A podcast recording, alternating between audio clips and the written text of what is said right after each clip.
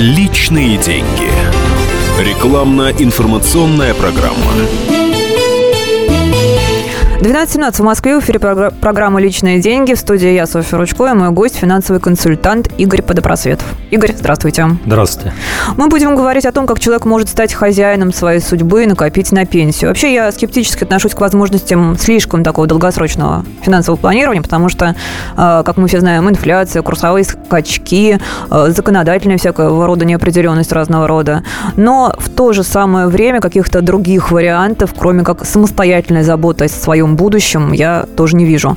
И вот во время программы мы с Игорем постараемся найти хоть какое-то оптимальное решение для будущих пенсионеров, чтобы они хоть как-то более-менее достойно э, жили не работая, жили на пенсию. Но сначала такой вопрос, а может быть, как вы считаете, не надо ни о чем думать? Есть же государство, да? Мы работаем, мы платим ему налоги, пока работаем. И может быть, оно как-то в будущем как-то достойно, я подчеркиваю, именно достойно позаботиться о нас старости?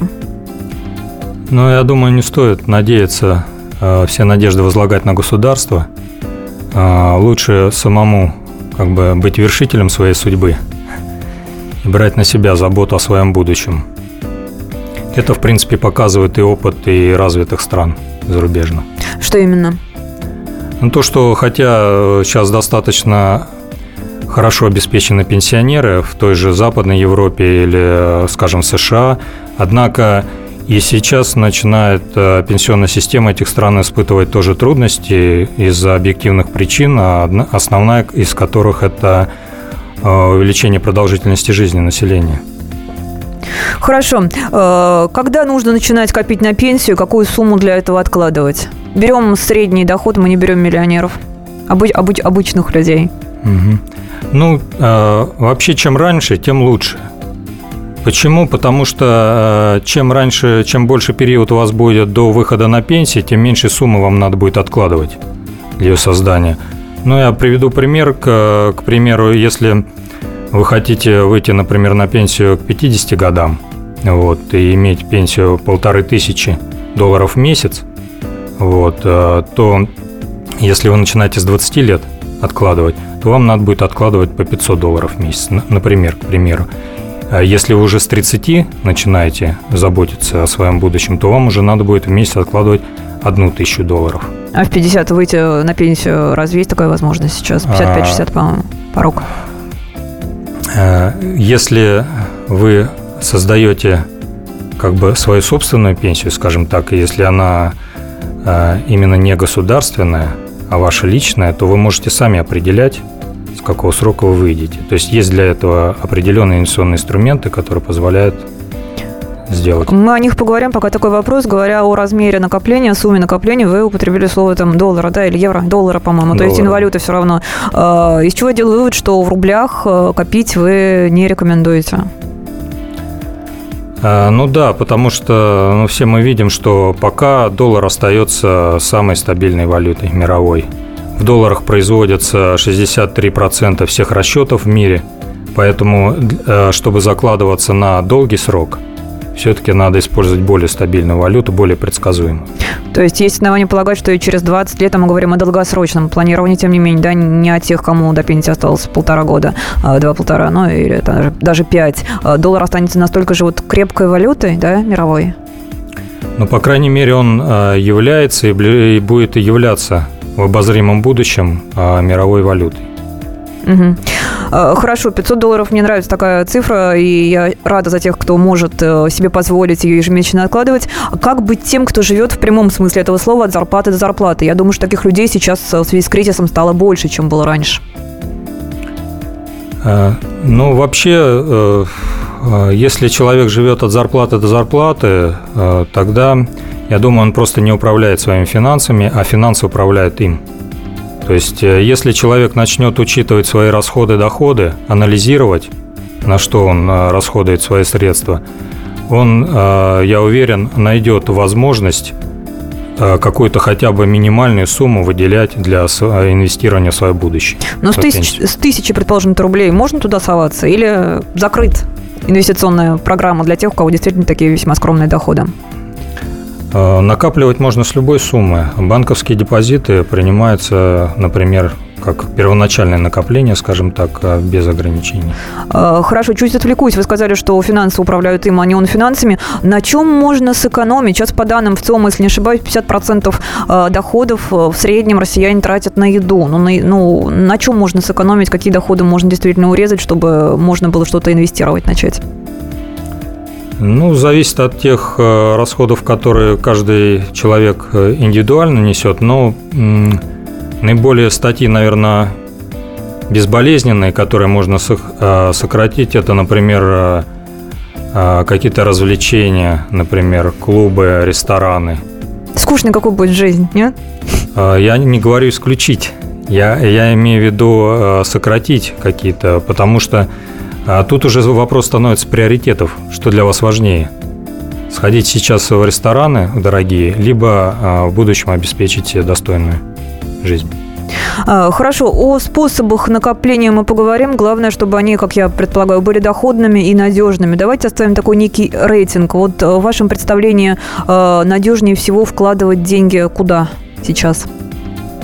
А, если имеется в виду именно Россия, российский рынок, а, российские институты, а, ну, наиболее надежный, самый надежный вообще считается это банковский депозит, потому что он гарантирован. То есть он гарантирован, там гарантированная доходность, да гарантированный возврат вклада.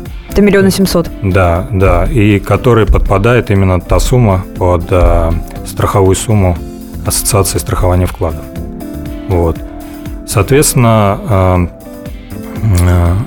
тоже достаточно надежное. Это вложение в программы крупных страховых компаний. Сейчас о, о вкладах я хочу еще поговорить. Как мы знаем, вкладов выбор все-таки пока, несмотря на сокращение числа банков, велик.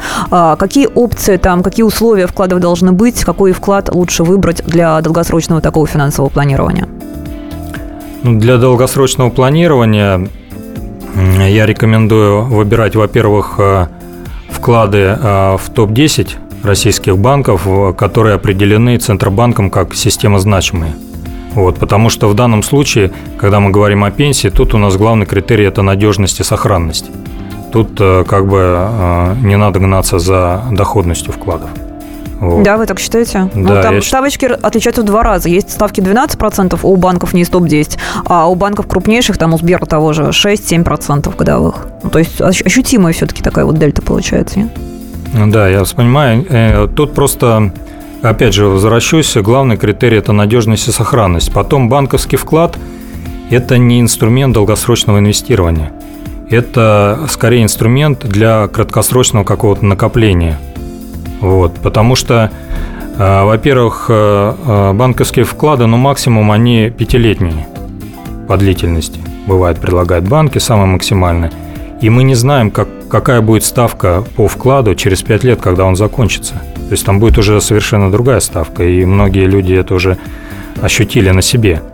Вот. И, во-вторых, э, ставки э, по вкладам в надежных банках, в крупных, они практически э, никогда не обыгрывают инфляцию рублевую.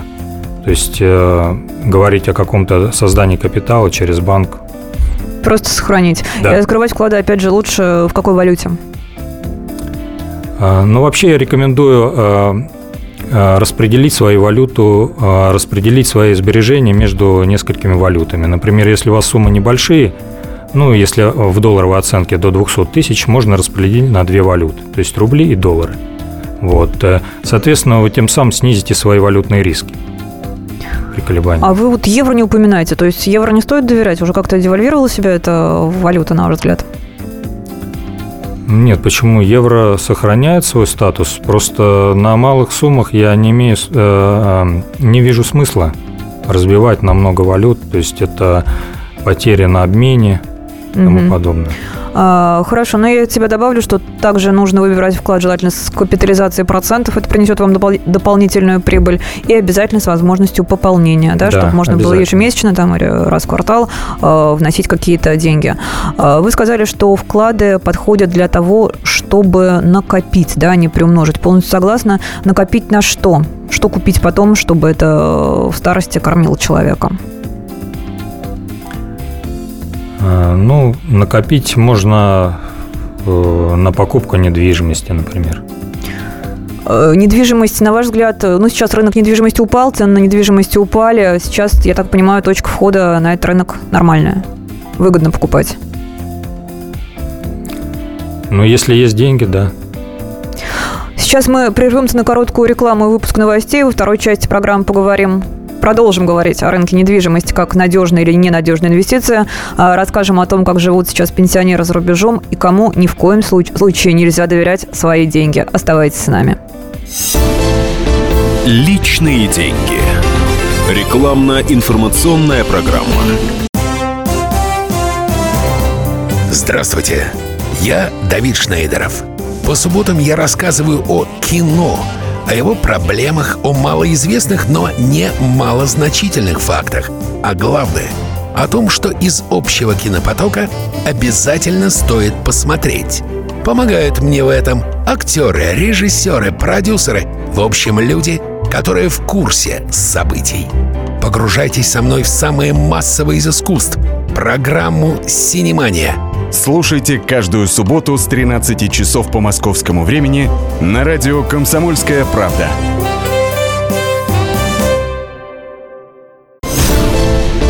Личные деньги. Рекламно-информационная программа. 12.32 в Москве, в студии Софья Ручко. Продолжается программа «Личные деньги». И рядом со мной мой гость, финансовый консультант Игорь Подопросветов. Мы говорим о том, как обеспечить себе нормальную старость. Остановились мы на теме недвижимости. Насколько выгодно покупать ее сейчас, чтобы в последующем либо перепродать выгодно, а, либо сдавать в аренду и получать регулярный доход. Ваш комментарий по этому поводу. Ну, вообще, сама по себе недвижимость – это неплохой актив а, для получения а, дохода, скажем так, пенсионного, но его лучше рассматривать как один из источников получения пенсионного дохода, потому что э, я не рекомендую вкладывать все деньги и делать недвижимость единственным источником вашей пенсии. Потому что недвижимость, она, как и э, любой сектор экономики, они, она подвержена кризисам. То есть э, и неизвестно в тот момент, когда вы выйдете на пенсию, в каком будет состоянии этот рынок. Потом а, еще Сейчас растут расходы на содержание недвижимости. Как вы знаете, сейчас а, налоги будут а, платиться уже от кадастровой стоимости на содержание недвижимости, плюс налог на доход, полученный от сдачи в аренду, тоже уменьшает ваш общий пенсионный доход. И, соответственно, недвижимость должна поддерживаться в товарном состоянии, расходы на ремонт и поддержание ее.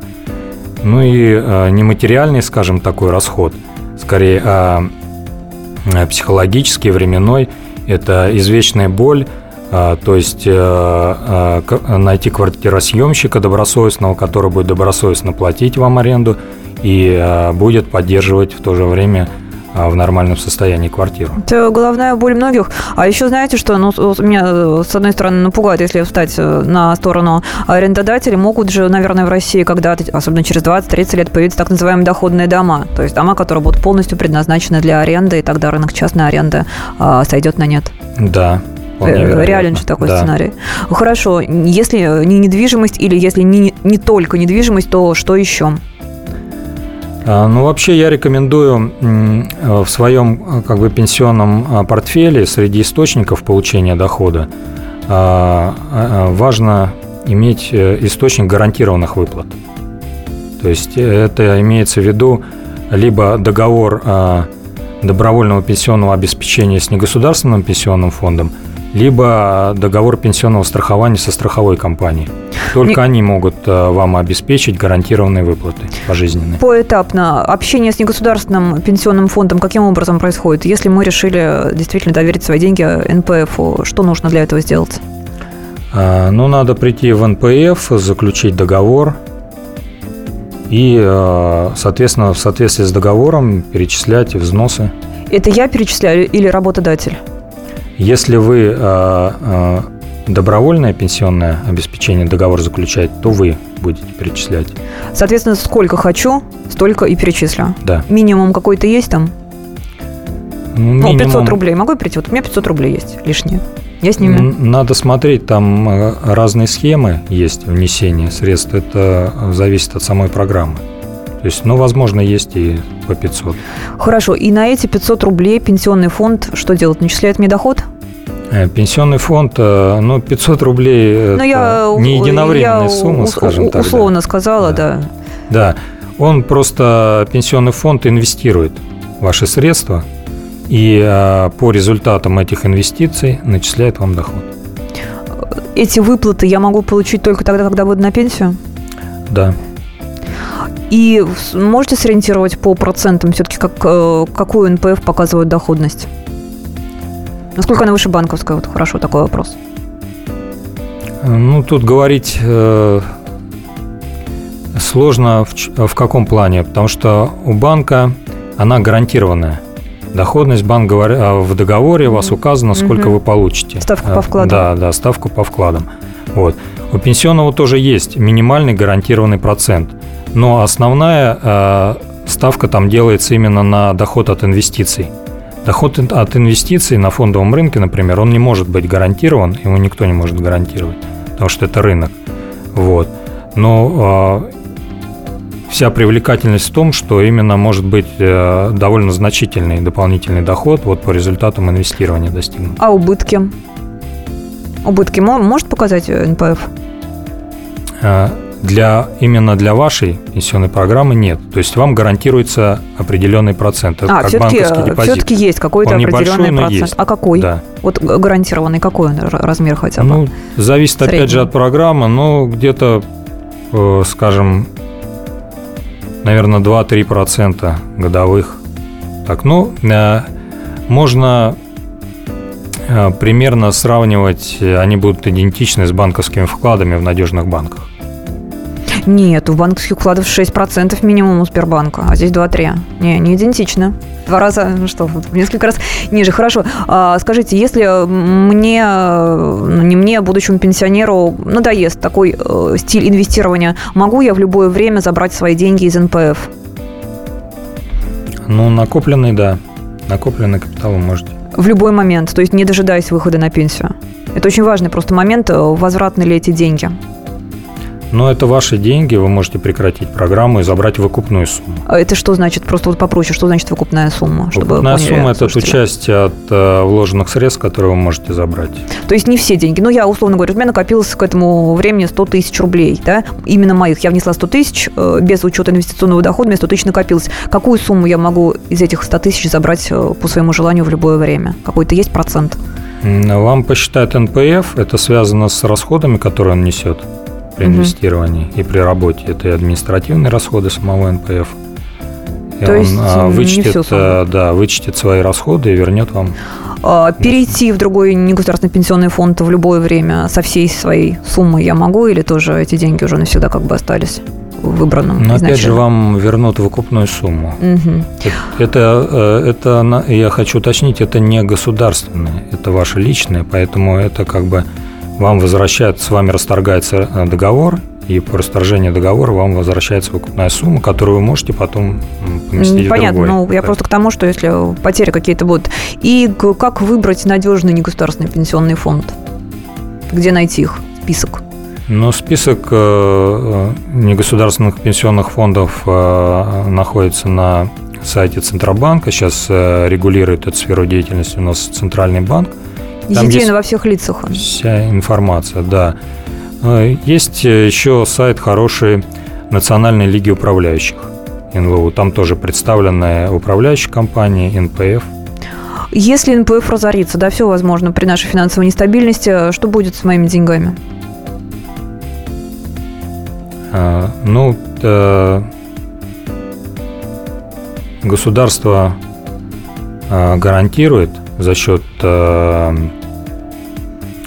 ассоциации страхования вкладов возврат вам какой-то суммы. Агентство страхования вкладов, то есть Агентство, по да. аналогии с, со страхованием, которым подвержена, ба- Да. ну, которое распространяется на банковские э, депозиты. Хорошо, хочу еще успеть поговорить о программах накопительного страхования, что это такое, плюсы и минусы. Накопительное страхование есть, э, скажем так, накопительное страхование жизни, есть накопительное страхование пенсионное. О, о пенсионном. Ну, это те же самые программы, как и в негосударственном пенсионном фонде. Вот, э, То есть единственное там различие может быть в каких-то, ну, в страховых программах, то, что э, если случится страховой случай, то есть вы уйдете из жизни, например, то вашим наследникам вернут все ну, накопленный капитал, который находится на страховом полисе. И, э, насколько я понимаю, на страховые компании система, ну, а система АСВ не распространяется, да? То есть здесь уже, э, если какие-то риски, вы все полностью принимаете на себя. Если страховщик разоряется, то что? То деньги теряются, получается, да? Ну да, здесь э, выше риски, но тут гарантия идет в другом направлении, то что страховые компании, они а, более всего контролируется и регулируется со стороны государства. То есть к ним предъявляются самые жесткие требования, особенно компании по страхованию жизни. Их не зря разделили со всеми основными страховками. Ох, я поняла, что очень сложно, что каких-то сильно-сильно на, на панацеи какой-то, собственно, нет. Может, нужно пойти по пути Китая, там нет пенсионного обеспечения, дети сами содержат своих родителей. Нужно хорошо просто, просто воспитывать своих детей. Время программы заканчивается. Игорь, такой напоследок вопрос. Куда ни в коем случае нельзя вкладывать свои деньги? Никому. Не, нельзя вкладывать деньги в те инструменты, которые вы не понимаете, что они себя представляют. А потом я не рекомендую вкладывать все свои деньги в какой-то один инструмент.